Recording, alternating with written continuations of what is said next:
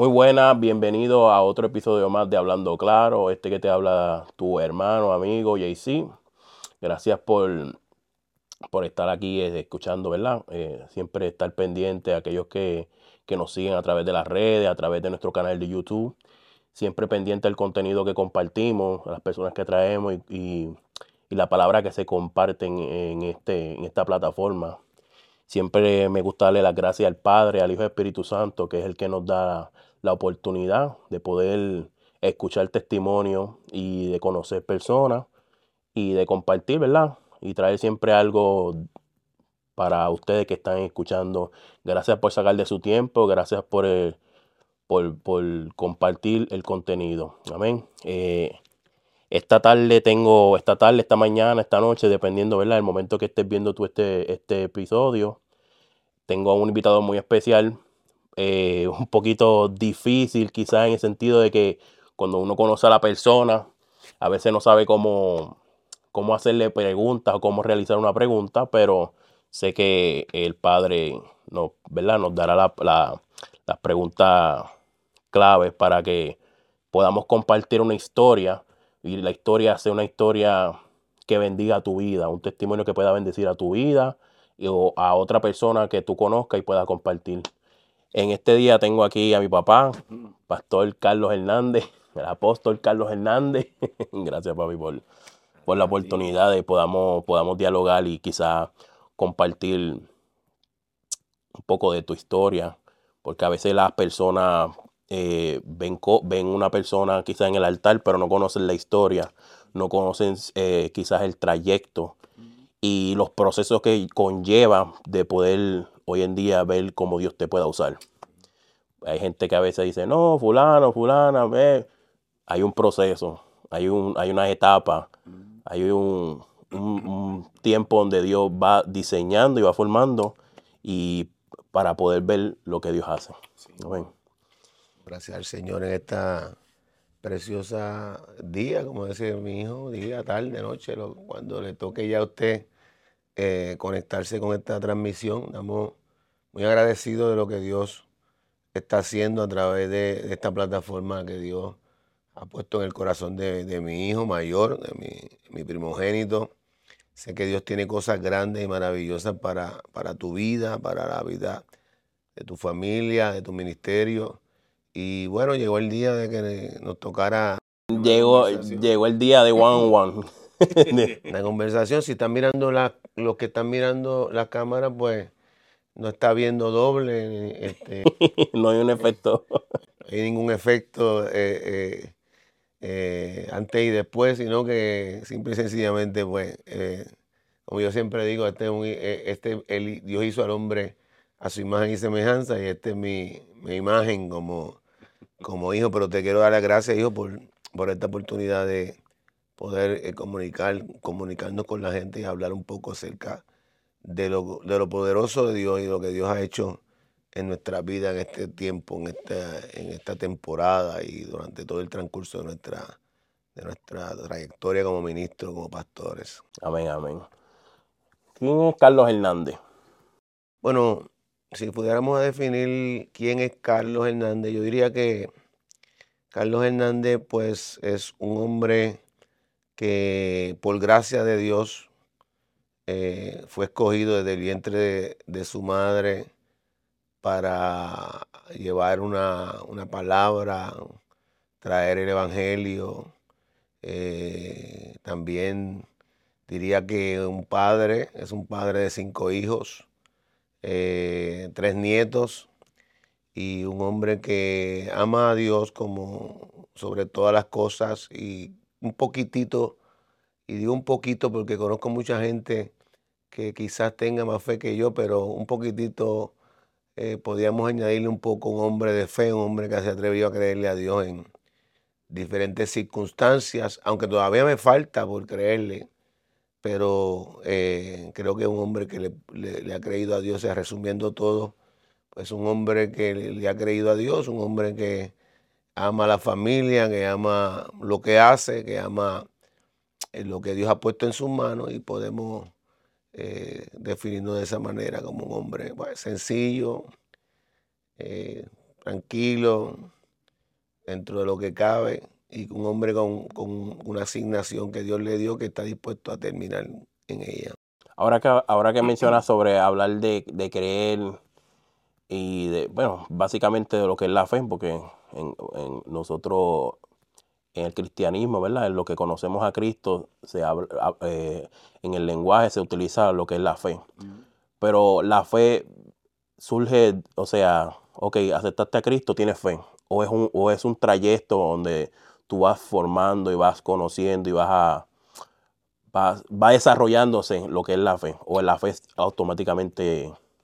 Bueno, la fe, la, Biblia la define de dos maneras. La, la, Biblia la define como un don.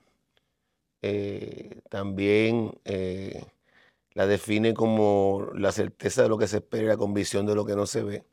Pero hay una tercera definición que los judíos específicamente utilizan, y yo creo que es una de las que podríamos nosotros eh, aferrarnos más a ella porque es la que realmente nos, nos define y nos ayuda a crecer. Y es que para los judíos la palabra fe significa confianza, pero no cualquier confianza, sino confianza en el entrenamiento. Confianza, cuando hablo de confianza en el entrenamiento, estoy hablando de confianza en los procesos que vivimos para poder hacer que esa fe en nosotros se desarrolle. Eh, Dios nos da una medida de fe. De hecho, cuando nosotros venimos a Cristo nos convertimos por fe. Estamos caminando en un camino que no sabemos.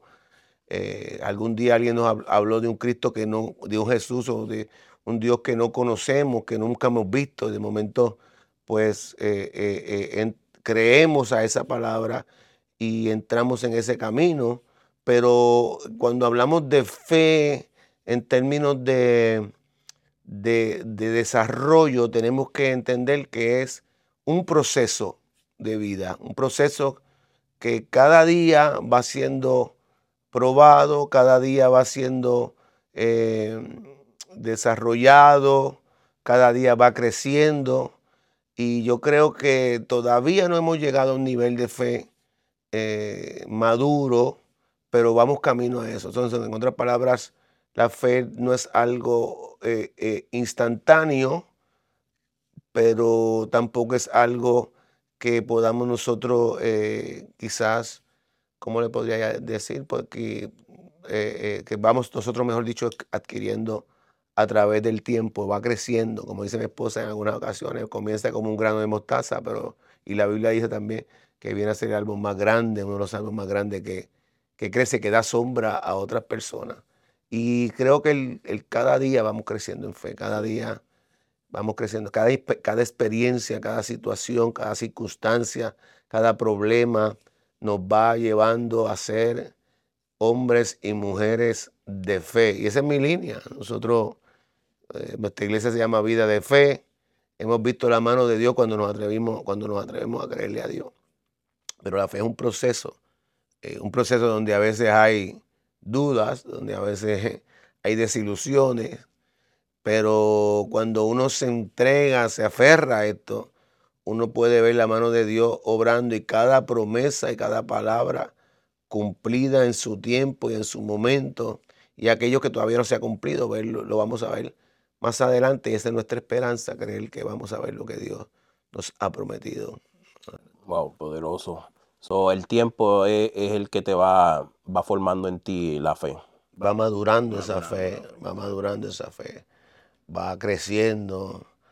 Eh, muchas circunstancias en la vida. Yo, hay mucha gente, a mí me encanta hablar de Abraham, yo soy fanático número uno de Abraham y, y cuando uno entra en esa dimensión de estudiar quién era Abraham, se da cuenta de que Abraham hablar de fe o creerle a Dios es un asunto que no es para todos, es un asunto que es un proceso que te va a costar, te va a costar eh, eh, eh, vivirlo y estamos ahí caminando en lo que Dios ha declarado día a día Y como dijo al principio, definiendo lo que los judíos creen de esto, eh, eh, creyendo o confiando en, lo, en, el entrenamiento.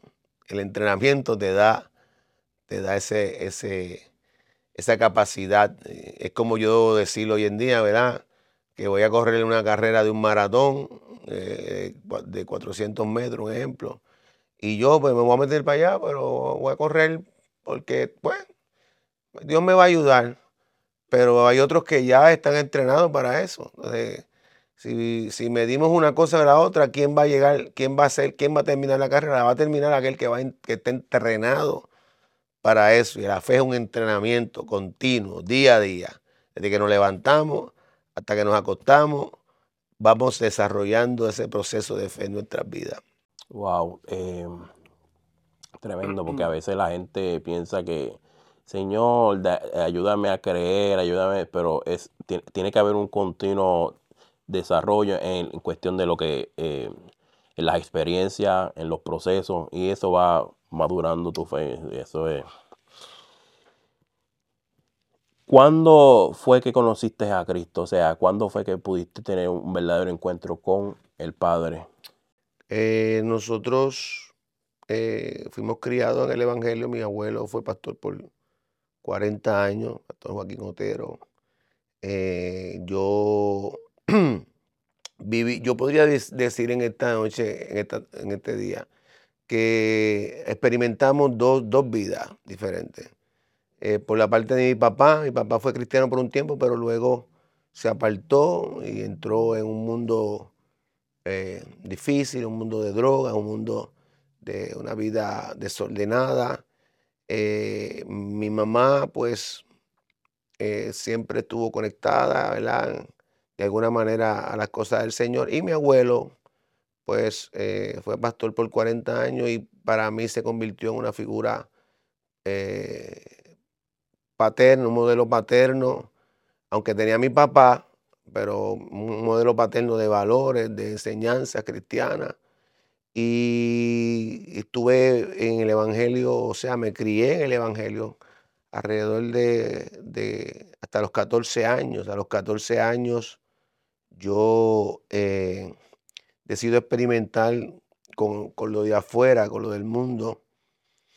Yo, y yo siempre digo que muchas veces eh, la gente y los jóvenes que están en una iglesia, porque quizás sus padres son, son cristianos y viven ahí, y, como, decía, como diría un amigo mío, apóstol, dice, yo nací en el hospital, pero me crié en la iglesia, ¿verdad?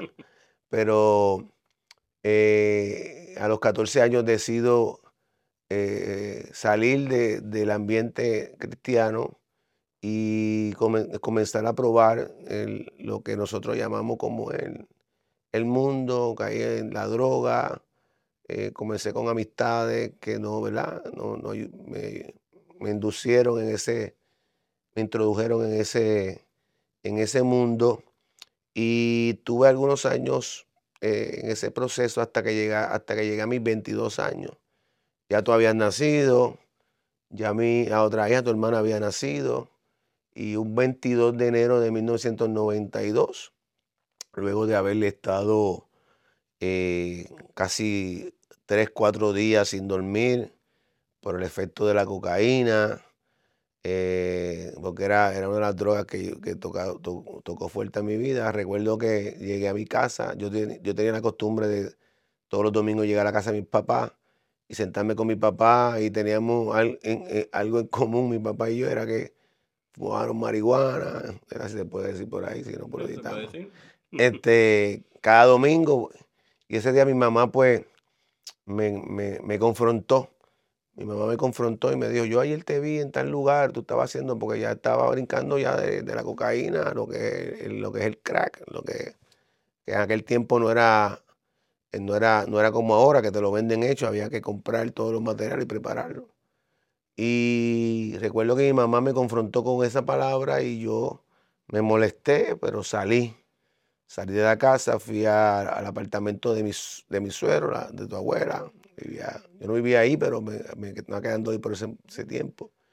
Y Dios, eh, comencé a hablar con Dios, porque yo conocí a un Dios que mis padres me habían enseñado, o mis abuelos, mejor dicho, me habían enseñado, o mi abuelo, pero, o sea, había escuchado de ese Dios, pero no le conocía realmente. No es lo mismo escuchar de alguien que conocerle, conocerle, tener una relación, conocerle, tener una intimidad con él. Y yo había escuchado de Dios. Job dijo en una ocasión, de, de oída te había oído, pero ahora mis ojos te ven. Y comencé a hablar con el Dios que mis abuelos me habían enseñado, que era un Dios real, que cambiaba, que transformaba, cansado de esta vida, tenía un trabajo donde el dinero no me daba, a pesar de que ganaba mucho dinero porque usaba mucha droga. Y le dije al Señor en esa noche, recuerdo, 12 de enero de 1992, tú estabas en Costa Rica con tu mamá, tu, hermana. Yo los envié para allá para yo perderme y hacer lo que, lo que me gustaba hacer. Le dije, si tú eres real, yo quiero que tú me libertes de esta, de esta situación, porque estaba cansado. Eh, déjeme decirle algo a aquellos que nos están escuchando por por todos estos medios que vamos a salir. Eh, no estamos diseñados para pecar. Nosotros el, pecado no es parte del diseño original de Dios para nuestras vidas. Y cuando algo no es parte del diseño original para nuestras vidas, eh, no nos sentimos felices. Por eso vemos mucha gente suicidándose, mucha gente acabando con su existencia porque no está el pecado la transgresión contra Dios no está, no está en el diseño divino y, se cansa uno. Usted ve mucha gente en la calle que está en la droga, está en esto. A veces cuando uno tiene interacción con ellos, tú le preguntas y dice, yo estoy cansado de esta vida porque no es parte del diseño divino. Yo estaba cansado. Yo yo, yo, a mí me hablaron de un Dios y yo quiero saber si ese Dios es real.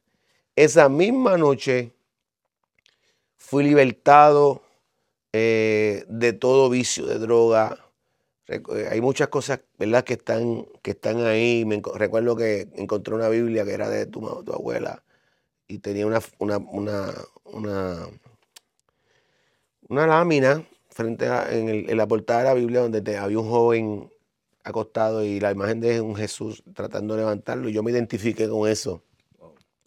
Y recuerdo que abro la Biblia y y sale Proverbio capítulo 28, huye el impío sin que nadie lo persiga, más el justo está firme como un león. Eh, recuerdo que este, ese día eh, comencé a botar un montón de cosas por, la nariz, me estaba limpiando. Y desde ese día, en el 1992, 12 de, de enero, ya van 31 años casi prácticamente, de ese día mi vida fue cambiada, fue transformada. Fue, transformada por el poder del Espíritu Santo. Entonces experimenté no lo que me, decían, experimenté la verdad de un Dios que cambia, que transforma, que, que, que, cambia tu mentalidad, que cambia tu vida, que te lleva al diseño realmente original. Y desde ese día hacia acá, 31 años, diría yo, 32 años, eh, estamos ahí sirviéndole al Señor en alta y baja. Y eso fue una experiencia muy poderosa. He tenido muchas experiencias con Dios, con el Espíritu Santo, pero eso fue una experiencia que marcó mi vida para siempre. La gente no podía creer lo que estaba sucediendo. El Carlos, el chino del caserío, como decía la gente, ya no era aquel que estaba en el punto de droga, ahora era uno que estaba yendo a la iglesia con una Biblia debajo del brazo. Y esa fue la experiencia que marcó mi vida y la que puedo hablarle hoy. Yo le hablo y le exhorto a cada hermano, a cada amigo, a cada padre, a cada madre que tiene sus hijos en este mundo de drogas, de, de alcohol, de homosexualismo, de todas estas cosas que, que están arropando nuestra juventud, les exhorto que, que, sigan orando, que no se rindan, porque el Dios que me libertó a mí puede libertar a cualquiera. Esto no está hecho simple y sencillamente para, para mí, que era nieto de un pastor, no, para cualquiera está hecho esto. Dios lo hizo conmigo, lo puede hacer con tu hijo, lo puede hacer con tu hija, no importa la circunstancia, lo puede hacer contigo. Ese es el Dios que yo le sirvo, conozco, amo y le, estaré agradecido por siempre porque dio un cambio total a mi vida. Amén. Eh, ¿Qué tan cierto es que cuando tú estás en un, eh, por ejemplo, tú que creciste en, lo que es la iglesia y de repente te apartas, qué tan cierto es que eh, uno a veces se siente desencajado o, tú te sentías normal como que eras parte de lo que hacías, ¿sabes? ¿No sentías que estaba fuera de lugar o no había algo en ti que dijera, pero esto, esto, no, esto no es lo que, quien yo soy? Bueno, al principio uno pues como toda experiencia nueva o como toda experiencia, aunque para mí no era nueva, pero como toda experiencia, al principio pues uno eh, satisface quizás ciertas, eh, ciertos deseos y ciertas cosas que, son pasajeros. Y, y quizás al principio tú sientes que estás bien, que estás viviendo una vida eh, placentera pero eso es en lo, en lo, que, en, lo exterior, eso es en, en, asuntos, ¿verdad? De, lo exterior, pero dentro de uno siempre uno entiende que hay algo que falta, siempre uno entiende que hay algo que, que realmente no está completo. Yo podría hablarte de una experiencia que tuve estando eh, apartado recuerdo. Y estas experiencias que quizá la gente no, las puede entender, especialmente la gente que, son muy religiosos y, quiero ser un poquito cuidadoso con las palabras, pero que decirlo. No puedo entender que hay un Dios que por encima de nuestro pecado, por encima de donde estemos, Dios nos, nos ama. Yo recuerdo que en esta experiencia tuve yo en la casa de mi abuelo un servicio y yo estaba apartado haciendo todo lo que hace una persona que, no está, que está fuera del camino. Y yo recuerdo que mi abuelo comenzó a orar por una prima que yo tenía que tenía un problema de los ojos. Y yo estaba escondido tras de una pared, eh, mirando de lejos, estaba como Pedro cuando Jesús lo estaban eh, juzgando. Y yo recuerdo que eh, cuando mi abuelo empezó a orar por mi prima, sentí eh, eh, ese, esa, ese, eso que me bajaba caliente por la cabeza y, me, y me tocaba mi cuerpo. En otras palabras, sentí la presencia de Dios estando en una vida pecaminosa. Y muchos dirán, pero eso es imposible. No, no, el Dios que nosotros le servimos se mete en los clubes, se mete en las discotecas, se mete en los prostíbulos, se mete donde están, donde están sus hijos para rescatarlo, para sacarlo de ahí. No importando cuán, cuán, sucio estemos, Él va a entrar y va a, rescatarnos. Yo recuerdo que eso causó en mí una, un, un, sentimiento y comencé a llorar, escondido. Comencé a llorar. Eso fue después que me aparté, ¿verdad? Y sentí el Espíritu Santo, la voz del Espíritu Santo, que me dijo, esto es para que sepa cuánto te amo. En otras palabras, el, Dios que yo había dejado a un lado por, por, la juventud o por los deleites de la, de la, carne, de la vida, todavía me amaba y con todo mi pecado me tocó. Tocó mi vida, tocó mi corazón. Después de ahí no le voy a decir que comencé otra vez a caminar en el Señor, Simple y sencillamente fue una experiencia que tuve que marcó mi vida y hoy día puedo decirle a la gente, mira, no importa el camino que tú estés viviendo, hay un Dios que, no te suelta, que está contigo. Me protegió de la muerte en muchas ocasiones. Eh, eh, te podría decir desde, desde antes de nacer, me protegió de la muerte por el propósito, porque el propósito de Dios te va a preservar. Eh, hay gente que no entiende hoy en día cómo han pasado por ciertas, circunstancias, que es porque el propósito de Dios nos preserva. Y pues seguimos caminando. Fuera de, los, de, los, planes y de los propósitos de Dios. Pero esa experiencia marcó mi vida. Después me di cuenta de que el Dios que yo le sirvo es un Dios que no es un Dios que como nosotros, sino que ama aunque estemos perdidos, aunque estemos eh, eh, apacentando cerdo como el, hijo pródigo. Ahí él se mete y nos busca y, trabajó conmigo. Entonces, volviendo a la pregunta que estás haciendo, al principio uno puede, puede sentirse la, hasta cierto punto de que bien, pero dentro de uno sabe que algo falta. Yo te voy a hacer una pregunta. A lo mejor me la puedes responder, a lo mejor no, no sé. Eh, eso para, para que la gente vea que no, no, es una, no es una entrevista preanticipado, con preguntas, sino son, mientras estoy escuchando lo que estás diciendo, me surgió esta pregunta. Eh, ¿Cuál ha sido la experiencia más oscura en tu vida? En la cual tú dirías, wow, esto, esto ha sido algo, mm, eh, o sea, traumático, en el sentido de que quizá, no traumático que, que, que tu vida se, sino que tú has, has dicho, wow, he tocado fondo. Bueno, eh, dentro de, yo creo que, a ver cómo podríamos, hay muchas, muchas experiencias que uno, aún estando en el Evangelio, pasan. Porque aparte de esa pregunta, te voy a hacer otra, pero con, con en Jesús. Bueno, pues la experiencia más, más, más oscura en mi vida fue el momento en que me encontré ya a punto de caer eh, en el vicio del crack. Ya era, era, era los 80, eh, era una moda que estaba. Eh, creo que ya estaba tocando fondo en, lo que es la, la, droga.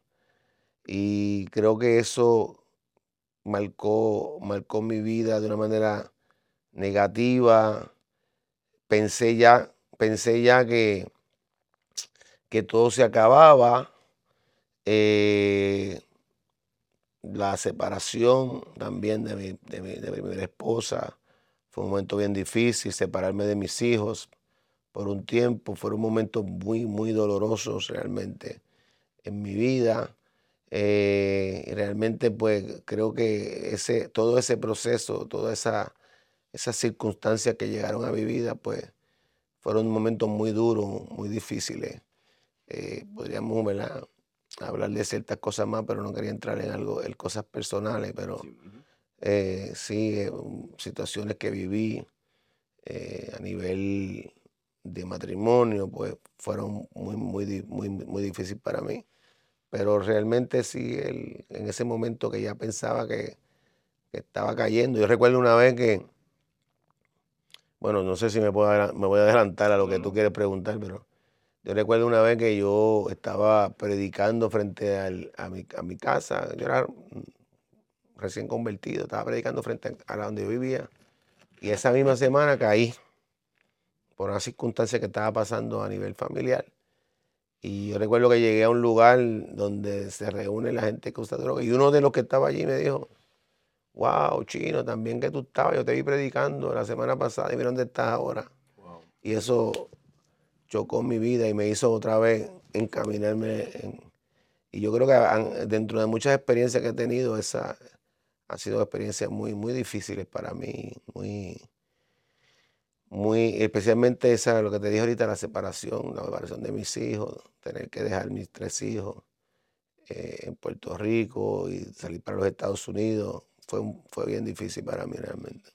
¿Cuál ha sido la experiencia que más te ha acercado a Jesús? Yo diría que la experiencia que más... Me imagino que tienes muchas, pero hay, siempre tiene que haber una que tú dices, wow, esta definitivamente ha, me ha, cambiado quién era yo a quién yo soy hoy. La experiencia que más, que más me ha acercado a Jesús, increíblemente, la podríamos catalogar como la experiencia más dolorosa de mi vida. Porque muchas veces nosotros pensamos que el dolor pues eh, nos va a alejar de Jesús, pero realmente el dolor muchas veces viene a nuestra vida para acercarnos a Jesús. De hecho, la Biblia nos enseña de que Dios tuvo que dar a su Hijo para que nosotros nos acercáramos a Él, para reconciliarnos con Dios. Eh, reconciliarnos con, el diseño original. Y la experiencia que más me acercó, al mismo tiempo siendo la experiencia más dolorosa de mi vida, fue el caso de tu, de tu, de tu enfermedad, de tu situación, donde yo tuve que poner en práctica todo lo que yo había escuchado o había predicado porque el problema de nosotros es que nosotros los predicadores predicamos muchas cosas por lo que leemos, pero no es lo mismo predicar eh, por lo que leemos que predicar por lo que vivimos.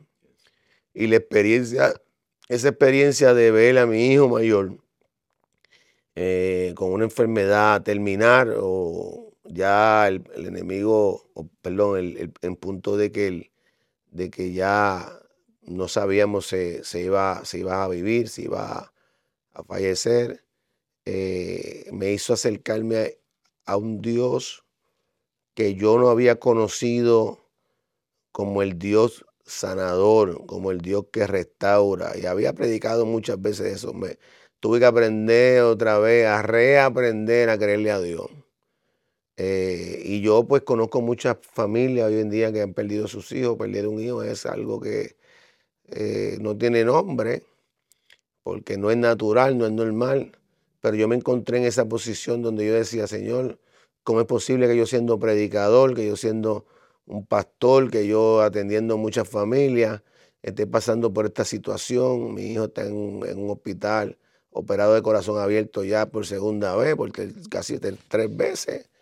Yo dije, Señor, yo tuve esta lucha con Dios eh, yo en el, eh, frente a, ti estaba fuerte, frente a mi familia, pero en un momento determinado me desmoronaba y, delante de la gente, no, yo voy para adelante, a Dios, pero en el momento eh, que estaba solo me desmoronaba y, pero eso creo que creo que creó y perdonando la redundancia creo creó en mí una cercanía más con mi padre espiritual mi Padre Celestial.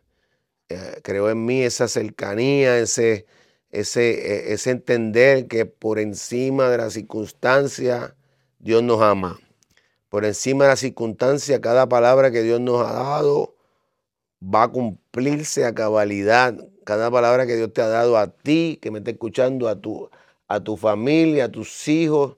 Yo siempre digo que el Dios que nosotros le servimos no es un Dios personal como nosotros se lo presentamos a la gente. Si es un Dios que trata contigo a nivel personal, pero es un Dios generacional y un Dios de familia.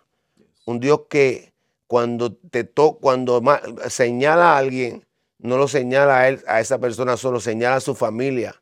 Por eso cuando Dios llama a Abraham en el capítulo 12 de Génesis, lo, lo primero que le dice es que va a ser padre de multitudes, que va, de él saldrán naciones. Y el hombre no era, un hombre que era estéril, o sea, perdón, que no tenía, no podía tener hijos, su esposa era estéril, él, era ya viejo. Y Dios es un Dios que las promesas que nos da a nosotros las va, eh, las, las extiende a, nuestro, a, nuestra, a nuestra descendencia. Hoy día yo puedo verte a ti, en lo que Dios te está usando, en lo que estás haciendo. Puedo ver a mi otro hijo, Carlito, tocando, predicando. Puedo ver a mis nietos que, que hablan, los que hablan, ¿verdad? Hablan de un Dios, hablan de, tienen un lenguaje de reino a, la edad que tienen. Y yo creo que cuando Dios escoge y señala a una persona, señala también a su familia. Por eso cuando Dios eh, eh, va a destruir el mundo, escoge a un hombre llamado Noé y escoge a la familia de Noé. Cuando las murallas de Jericó van a ser destruidas, escoge a Raab, una ramera, y escoge a la familia de Raab. Quiere decir que eso va de generación en generación y conocer e-, ese Dios que cuando muchos pues quizás no han, no han tenido la dicha de tener, que tuve yo, de verte, verte recuperarte, verte ver que levantarte, ver, ver cómo Dios eh, te permitió, te dio vida nuevamente, me acercó más a Dios, me acercó más a, Dios y, ver, eh, entender que realmente toda palabra que Dios ha declarado se va a cumplir por encima de las circunstancias. Amén. Se puede decir que ese momento de tu vida fue cuando Dios te puso la H de Abraham. Exacto, así mismo es, así mismo. Todo eso que faltaba para completar, porque muchas veces ve, creemos, pero siempre tiene que haber algo en tu vida para que pueda elevar eh, esa fe o ese... Llevarte una dimensión diferente. Una, nosotros hablamos mucho de niveles, pero no hablamos de dimensiones. los niveles puede la gente subirlos, las dimensiones, Dios, Dios es el que te eleva las dimensiones. Y de elevarte una dimensión eh, donde tú ves las cosas desde, otro punto de vista, donde tú ves, donde tú ves a un Dios eh, eh, no de teoría, sino de, funcionamiento, de, no, un Dios que, que, lo podemos leer en un libro, sino un Dios que trata contigo, que te da palabra, te dice los planes que tengo para ti son de bien y no de mal, acercan a uno más a Dios. Por eso es que cualquiera puede negar eh, quizás una, una, una, palabra, una teoría, pero una experiencia jamás se puede negar. Eh, una experiencia, tú me puedes decirle a mí, no, Dios no existe, Dios no es real. Y yo te puedo decir a ti, bueno, para ti no lo es porque tú no tienes la experiencia que yo tuve. La experiencia que yo tuve, yo vi un Dios real conmigo, caminando, obrando. Vi gente que se acercó a mí, oró conmigo, vi la mano de Dios, donde Dios puso una persona que era el mejor en el, área, en esta, en esta ciudad, doctor, y la secretaria era la esposa de un pastor amigo mío. Imagínate todo lo que Dios hizo. Así que eso me hizo pensar que Dios, y yo vivir agradecido de Dios, porque Dios hizo ¿verdad? Lo, que, lo, que quizás el, lo que para la ciencia, lo que para la ciencia parece imposible. Están, están, Dios, Dios cuando tiene un diseño y un plan perfecto, aunque las piezas parezcan no tener sentido, una vez que va, se va juntando cada pieza, se va viendo lo que es, ¿verdad? Para dónde es que Dios quiere. Y obviamente, pues estamos aquí a ciegas, estoy creyendo, no hay, no hay una seguridad, no hay un, una aseguranza de que tú vas a hacer algo para que Dios haga. No, ese, si ese plano está hecho. no importando cuál, cuál es tu pensar ahora mismo, no importando en qué, en qué etapa de tu vida estés, quizás no estés viendo las cosas como quisieras verlas. Todo eso es para, para parte del plan y el diseño que Dios tiene para ti. Eh, ¿Cuándo fue que entendiste que tu llamado, sabes? Que ya tú entendiste y aceptaste que Dios te está llamando y es hora de, de, ejercer tu llamado. Bueno, para poder contestar esta pregunta tengo que ir al principio, ¿verdad? Eh, eh, mi mamá me cuenta porque yo no estaba, ¿verdad? Presente en ese tiempo. presente, pero no. Estaba presente, pero no estaba consciente. Consciente. Mi mamá me cuenta que eh, ella tuvo que salir a Nueva York, mi papá y mi mamá tuvieron una situación donde pues ella salió embarazada de, de, de, mí, ¿verdad? y tuvo que salir de Nueva York porque era la hija del pastor, tenía miedo, ¿verdad? De, del que dirán en aquel tiempo.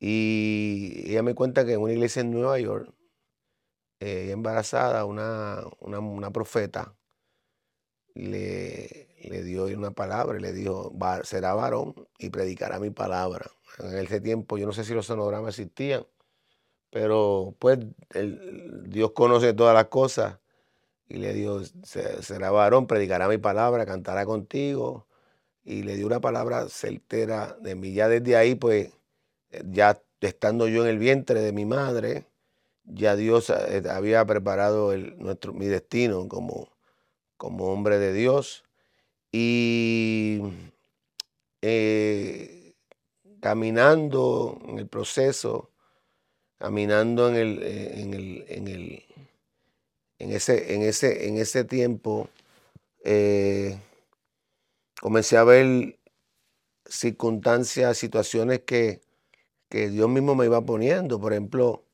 eh, como le dije, en el 1992 me convertí al Señor, acepté al Señor, me rendí.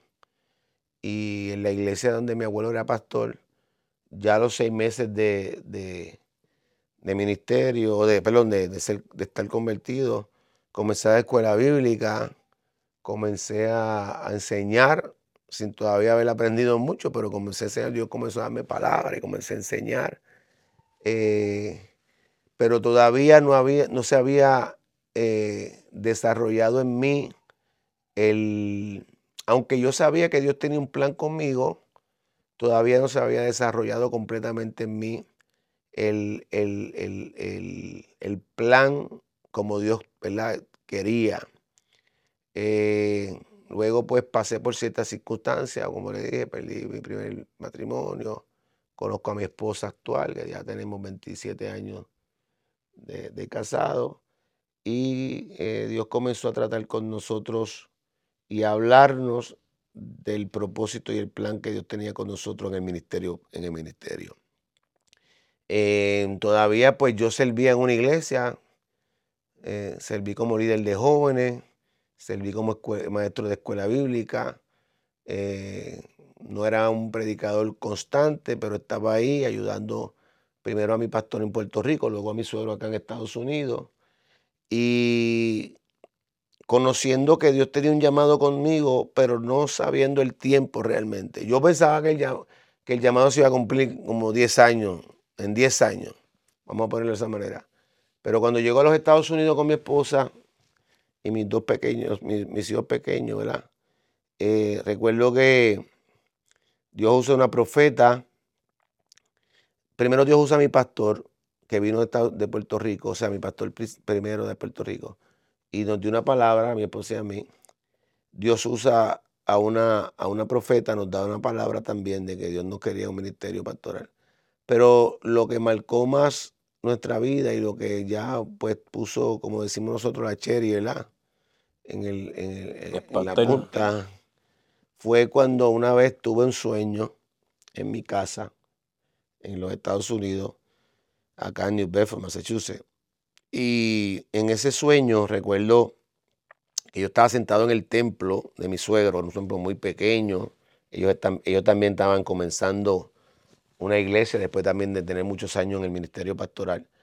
Y yo recuerdo que yo estaba sentado donde siempre me sentaba, que eran, eran tres sillas aquí, tres acá, otro, era bien pequeño. Yo me sentaba en la esquina y alguien está hablando de frente y de momento yo escucho a alguien atrás hablando en lengua. Y habla, hablando en lengua, hablando en lengua. Y cuando miro, veo a una persona trigueña, una persona eh, mayor, un poco mayor, que venía con un frasco de aceite. Un frasco, eh, yo diría un frasco de cristal de aceite. Y viene hablando en una lengua que yo no entendía. Y cuando llega a donde estoy, se vira hacia mí y me derrama el aceite sobre la cabeza.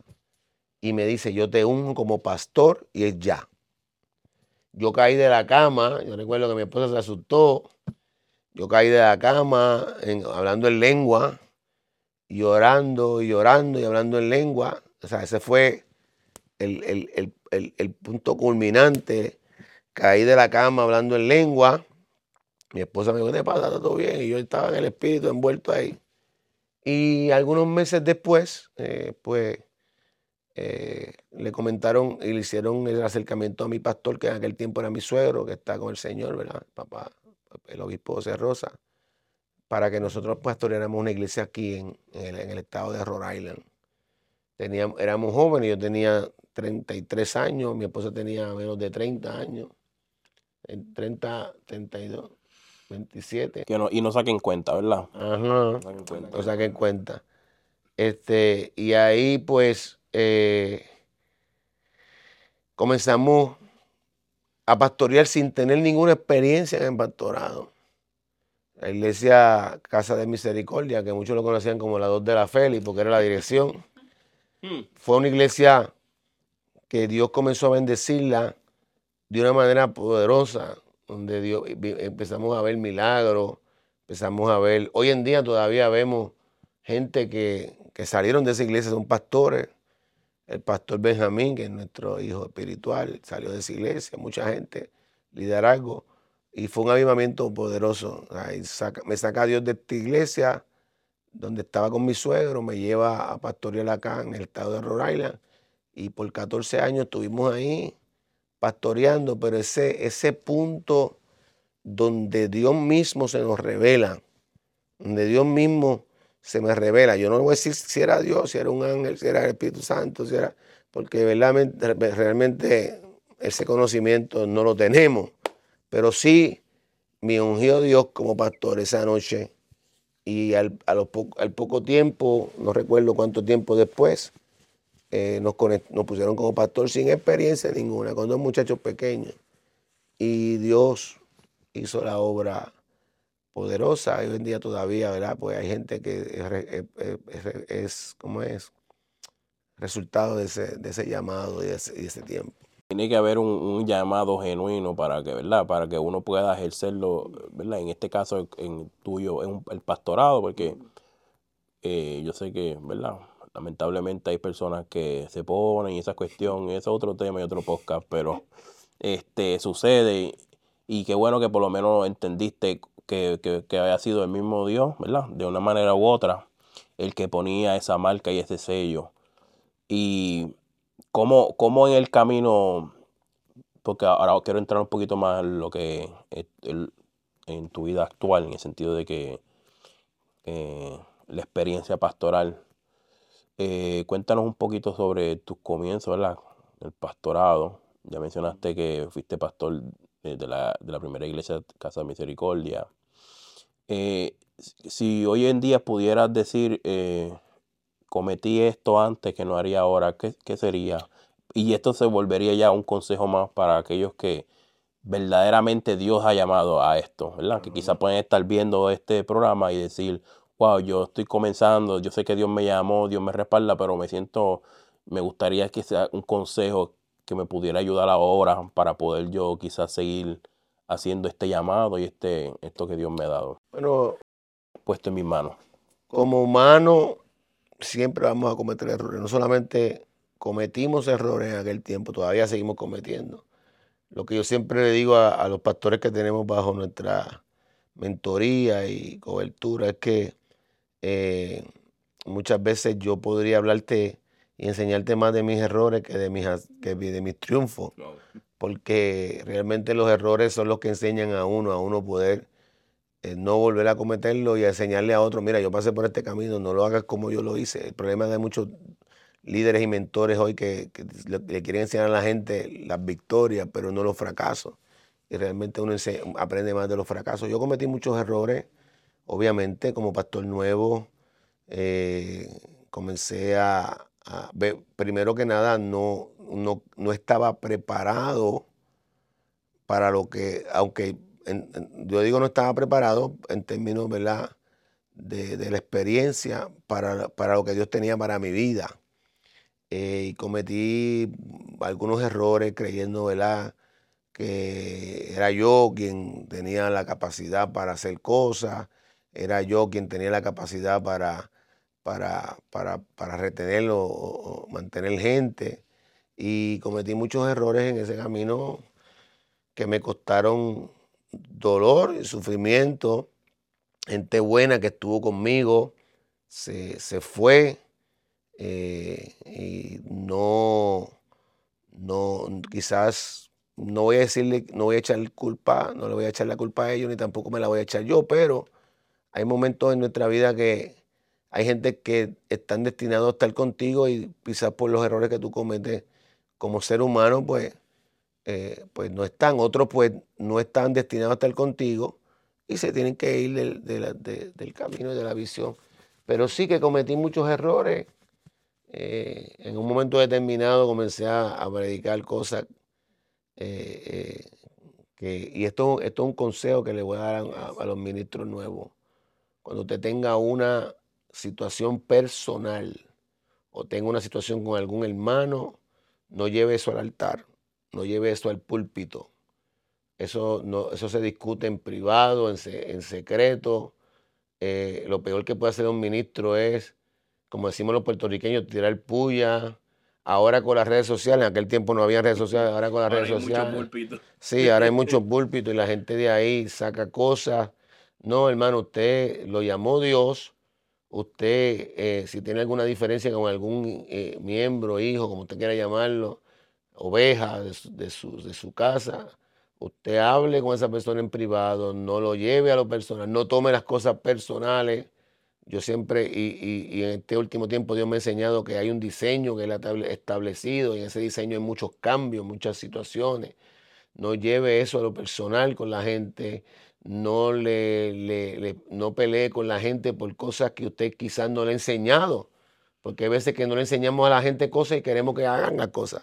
Entonces ese consejo se lo doy a, la gente que está comenzando, a la gente que Dios ha llamado, que todavía no se atreven a lanzarse, a lo que Dios le ha, le ha, llamado. Asegúrese primero que Dios le ha llamado. Asegúrese primero que Dios le ha ungido para esto. Y luego conéctese con su líder, con su pastor. Déjele eh, saber el llamado. Dios va a hablar a través del profeta. Dios lo va a ungir a través del profeta. Hay, hay, casos en que no sucede de esa manera, pero no haga las cosas eh, fuera, de orden, haga las cosas en orden. Eh, ese es mi consejo para usted. Y, y, los errores que quizás cometiste en un tiempo, yo siempre digo estas palabras y las repito. Errores que ya tú cometiste, no los vuelvas a cometer. Comete errores nuevos. comete errores nuevos porque ya de lo, se supone que has aprendido de lo que ya cometiste. Así que mi consejo para ti, eh, eh, pastor, joven que estás comenzando, pastor, que el amor no es tan joven, pero estás comenzando, nada, lleve, no lleve a, lo personal eh, las situaciones de la iglesia y los procesos, porque muchas veces tú no sabes lo que Dios está tratando con la persona. Una vez, yo, yo siempre llevo a, colación esta palabra que está, si no me equivoco, en el libro de Primera Samuel, Segunda Samuel, capítulo 30. No tengo el dato completo aquí, pero dice en la Biblia que cuando Absalón tomó control del palacio de, de David, David salía con algunos de sus hombres y uno de la familia de Saúl comenzó a tirarle piedras y a decirle, eso te está pasando porque tú usurpaste el trono de mi, de la familia, de mi familia, de Saúl. Y dice la Biblia que uno de sus eh, ayudantes, de los ayudantes de David, le dijo, lo mato. Y tú que yo me bajo de aquí mismo, lo mato. Y David le dijo, no lo haga. Porque quién sabe que lo que está diciendo el hombre tenga razón. Quién sabe que lo que el hombre está diciendo, ¿verdad? Lo está diciendo con razón. No lo está diciendo con razón, ¿verdad?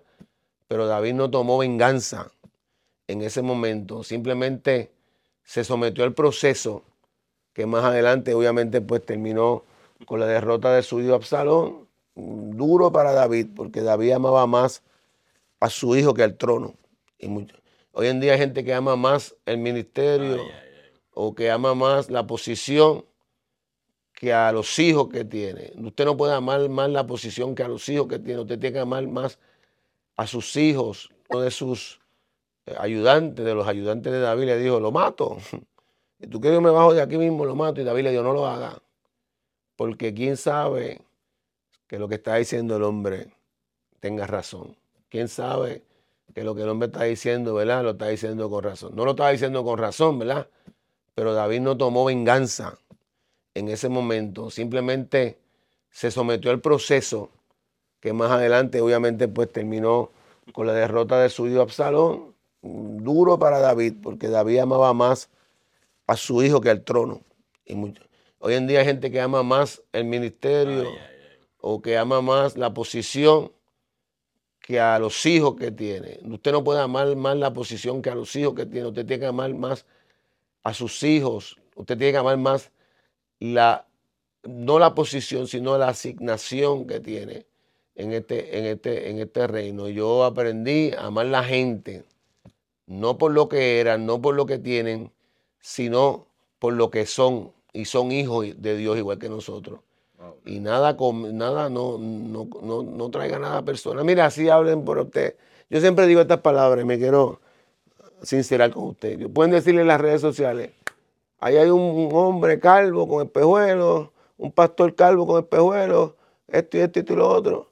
Y si no mencionan mi nombre, yo no lo como personal porque cuántos pastores calvos con espejuelos existen en la vida. Entonces muchas veces tomamos cosas personales y eso nos desvía del plan de Dios. Lo segundo que te puedo aconsejar es que te enfoques en lo que Dios te dijo, en lo que Dios te dio. Eh, si el enemigo es experto en algo, es en tratar de desenfocarte del propósito de Dios. ¿Cómo te desenfoca? De muchas maneras. Te desenfoca eh, con, con, una, con una situación personal, con una situación económica, una situación matrimonial. No, enfócate en la asignación. No permita que el enemigo te desenfoque de tu asignación, sea lo que estés pasando, sea lo que estés viviendo, enfócate en lo que Dios ha declarado para tu vida para tu ministerio y también, por último, conéctate, mantente conectado, no, no, no porque sea último es lo menos importante, mantente conectado a la fuente. La fuente es Dios, la fuente es Cristo, la oración es importante, tener una vida de oración constante. Los dones usted puede manifestarlos sin ni siquiera estar conectado con Dios. La Biblia dice que Jesús mismo hablando en una ocasión le dijo, y llegaron donde él y dijeron, Señor, pero si, si en tu nombre echamos fuera demonios, sanamos enfermos, Jesús le dijo, apartado de mí, nunca os conocí hacedores de maldad. La palabra conocer en este contexto es, nunca tuve una relación contigo. Te di los dones, pero nunca tuve una relación contigo. Nunca, nunca te acercaste a mí. Mantente conectado a la fuente. Y cuando tú te mantienes conectado a la fuente, no te voy a garantizar que no tengas situaciones y problemas.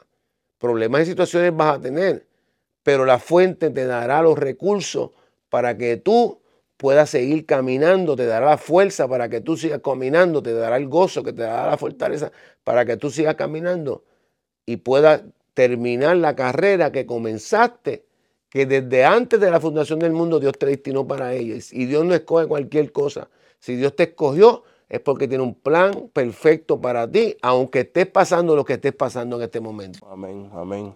¿Qué es lo más que te apasiona del llamado? Lo más que me apasiona del llamado eh, es predicar. Eh, y predicar es un privilegio.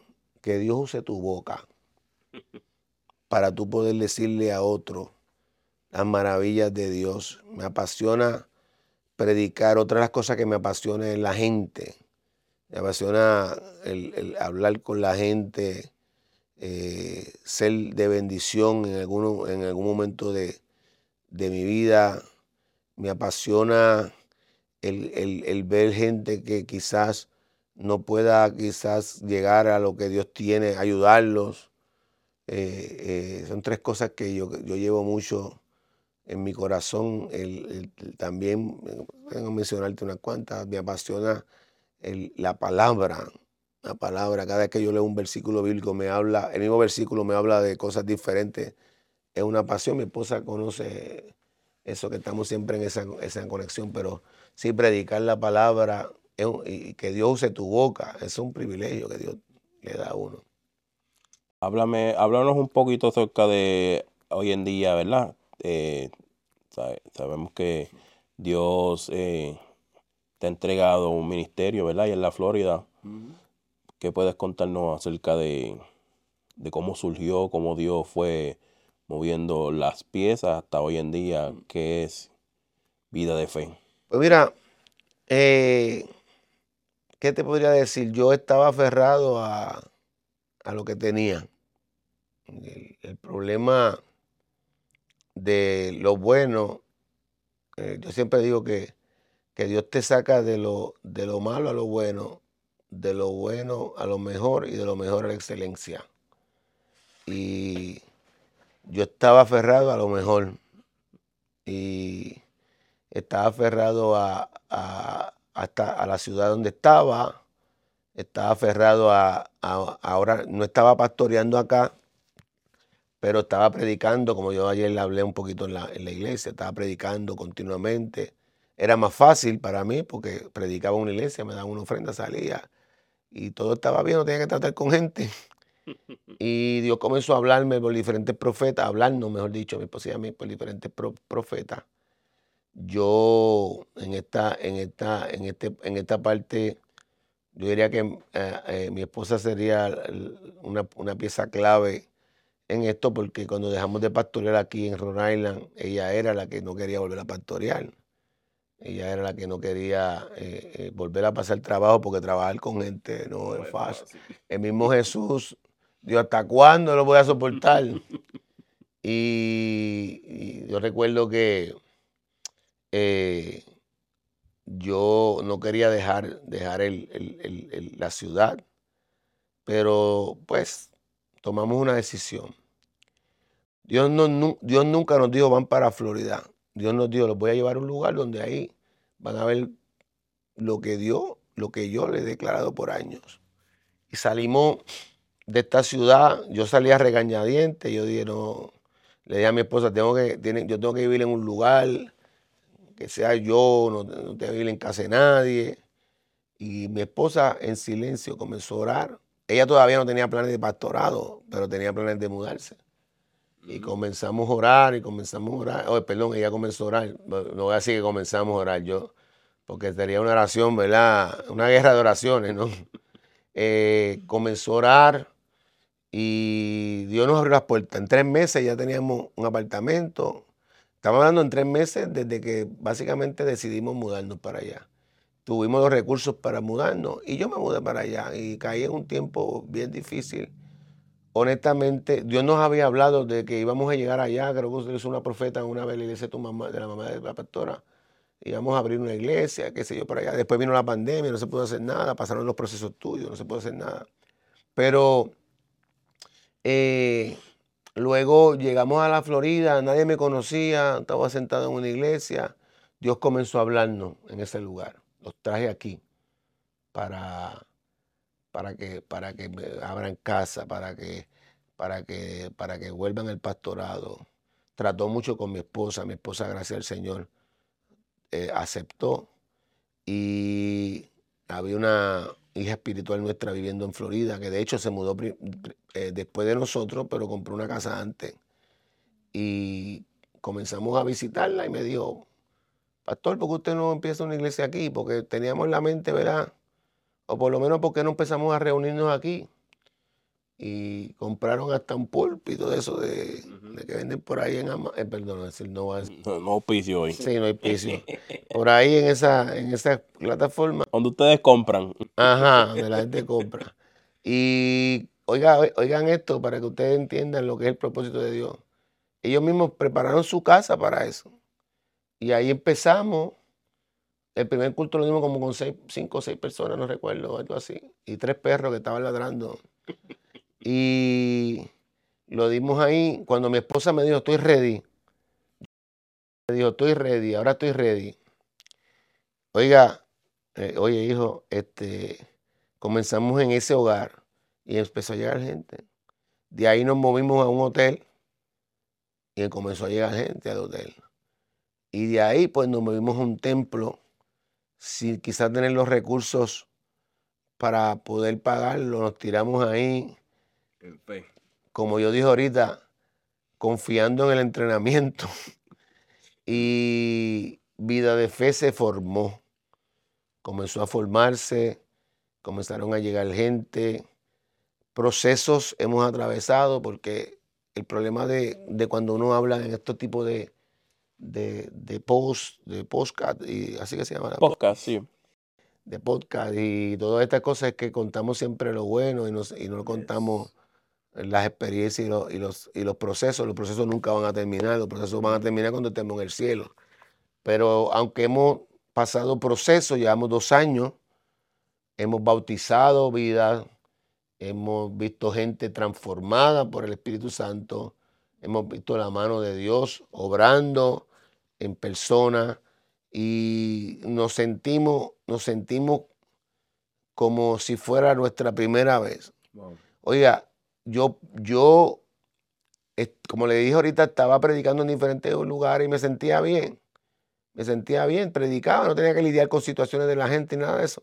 Pero el primer día en esa casa, cuando yo me pusieron ese podio ahí y yo prediqué el primer mensaje en ese lugar, yo me sentí completo. Yo dije, wow, no es posible. Yo he predicado en, iglesias de 500 personas, he predicado en iglesias, en, convenciones, ¿verdad? Y, he predicado en otros lugares, pero cuando le estaba predicando a esas seis personas ahí, que de hecho tres de ellas eran mi familia, mi, a mi hija, a mi hija, a mi esposa y yo, y otras personas más. Yo sentí que ese era parte de mi diseño.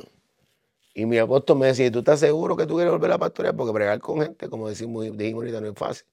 Pero eso entró en mi corazón. Mire, veo la mano de Dios, he visto la mano de Dios tan poderosa, eh, eh, eh, tan fuerte, las finanzas en eh, corriendo. En estos, en estos días hubieron unas situaciones ahí, de momento Dios hizo así y cambió todas las cosas. Cuando nosotros aceptamos el llamado y le creemos a Dios, creemos lo que Dios tiene para nosotros.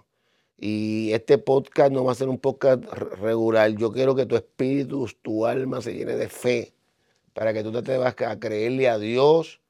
Así eh, venga lo que venga, eh, tú mismo te, declaro sobre ti que esto crece, se expande, que Dios te da las conexiones correctas, que Dios, eh, lo que empezó con una camarita o empezó con un celular, se va a convertir en un estudio, en algo donde la gente pueda venir y bendecir a otros, porque ese es el propósito de esto. Eh, y caminando en fe, hemos visto la mano de Dios, Dios nos habló hace un, año atrás a través de un profeta que nos, nos iba a entregar un templo. Estamos caminando en esa palabra y preparándonos para eso. Pero si Dios, y cuando Dios llama a una persona, los recursos están ahí. Cuando Dios te da una visión, siempre te va a dar la provisión. Hay gente que dice, ah, yo no veo provisión, pero tú estás seguro que Dios te dio la visión.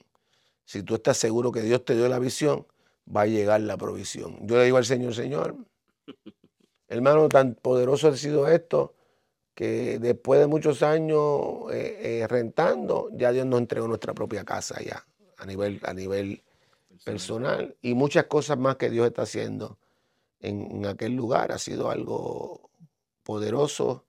Y día a día Dios nos sigue sorprendiendo. Amén, amén. Para ir cerrando este podcast, quiero hacer esta pregunta que se la hago a, todo, a todos los que entrevisto, pues, porque me gusta escuchar su, eh, su respuesta en, y, ¿verdad? y siempre me gusta verlo de diferentes puntos de vista y es este si hubiera una palabra que definiera quién tú eres hoy a través de lo que has vivido, ¿cuál sería esa palabra? si tú pudieras escoger esta palabra, dijera, esta palabra me identifico con ella por lo que he vivido en mi vida, ¿cuál sería esa palabra? Proceso. Esa es la palabra. He sido un hombre procesado. Y sin proceso no hay progreso, sin proceso no hay bendición. Eh, la gente quiere ser elevado, pero no quiere ser procesado.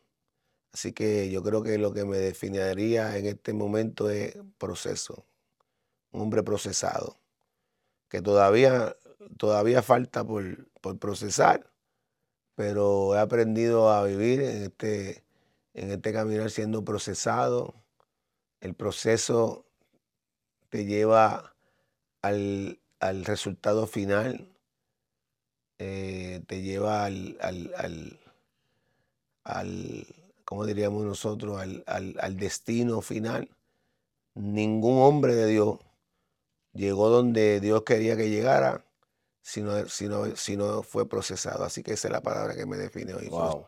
Eh, ¿Qué consejo le puedes dar a, aquellas madres, aquellos padres, aquellos hijos que están pasando, ¿verdad? O que personas que pasan por lo que pasaste acerca de las drogas y eso. Si tuviera un consejo que darle a ellos, ¿cuál sería?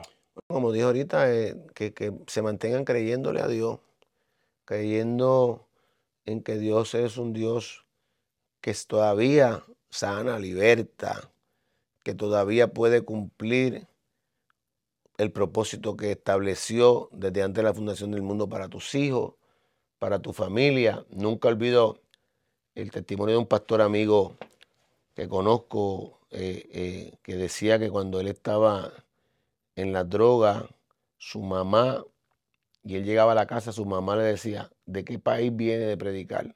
Y él venía drogado. ¿De qué lugar del mundo vienes de predicar? ¿De qué lugar del mundo vienes de, de, enseñar. Y él decía, bueno, mi mamá se metió algo más fuerte de lo que yo me metí. Pero esa declaración creó en este hombre de Dios, que hoy en día sea un apóstol, que va a las naciones, un profeta, que va a las naciones, un pastor, que, que comience como padre a declarar sobre tus hijos, a declarar lo que Dios determinó, no lo que nosotros creemos, sino lo que Dios determinó, comienza a declararlo, no pierdas la fe, no pierdas la esperanza de que lo que Dios dijo en algún momento de tu vida se va a cumplir. sea como sea la circunstancia de la vida de, de tus hijos, tu, de, tu, de tu familia, de tus hermanos, de quien sea, Dios cumplirá. La Biblia dice que Jehová cumplirá su propósito en mí. Yo declaro en el nombre poderoso de Jesús que esa palabra se cumple por encima de las circunstancias, por lo, el, por lo peor que tú puedas ver a tu hijo, a tu hija en este momento, envuelto en lo que sea, Dios lo va a sacar de ese lugar y lo va a llevar a lo que Él ha prometido y lo declaramos en el nombre poderoso de Jesús. Amén, amén. Papi, gracias por gracias por esta entrevista, ¿verdad? Y, que la gente pueda conocer más de ti. ¿Cómo pueden buscarte a través de las redes sociales si hay alguien que quisiera, ¿verdad? Bueno, tenemos nuestro eh, Facebook de la página Vida de Fe. tenemos en Facebook la, página, pueden estar los domingos conectados desde las 11 de la mañana. Estamos en Ponciana. Eh, la dirección ahora mismo no, no, la... La podemos poner ahí en el... Sí, la vamos a poner ahí. Estamos en Ponciana los domingos a las 11. Vida de Fe, como yo siempre digo, es una familia más que una iglesia. Eh, ahí vas a recibir una palabra de fe que va a cambiar tu destino. Y pues, por, las redes sociales, eh, vida de fe, lo demás, pues lo ponen por ahí porque Bueno, gracias por usted que está sintonizando este, este episodio, este nuevo capítulo de Hablando Claro, que yo creo que en vez de vamos a hablarle claro, hablemos del proceso, podemos ponerle, hablemos de fe. Sería un buen título para esto. Gracias por abrirnos la puerta, la, la verdad, eh, sacar de tu tiempo, puedas ver este contenido. Esperamos que este contenido pueda bendecir tu vida, tu casa. Eh, y si tú sabes que hay alguien que necesita una palabra, comparta, comparte este contenido para que otros puedan recibir eso que tú acabas de recibir, esa palabra de fe, esa palabra, esa inyección de, de fe, esa, esa palabra de motivación, ¿verdad? Um, durante tu proceso o el proceso que quizás otras personas que conozcas esté pasando. Compártala, dele like, eh, dele la campanita. Eh, gracias una vez más por abrirle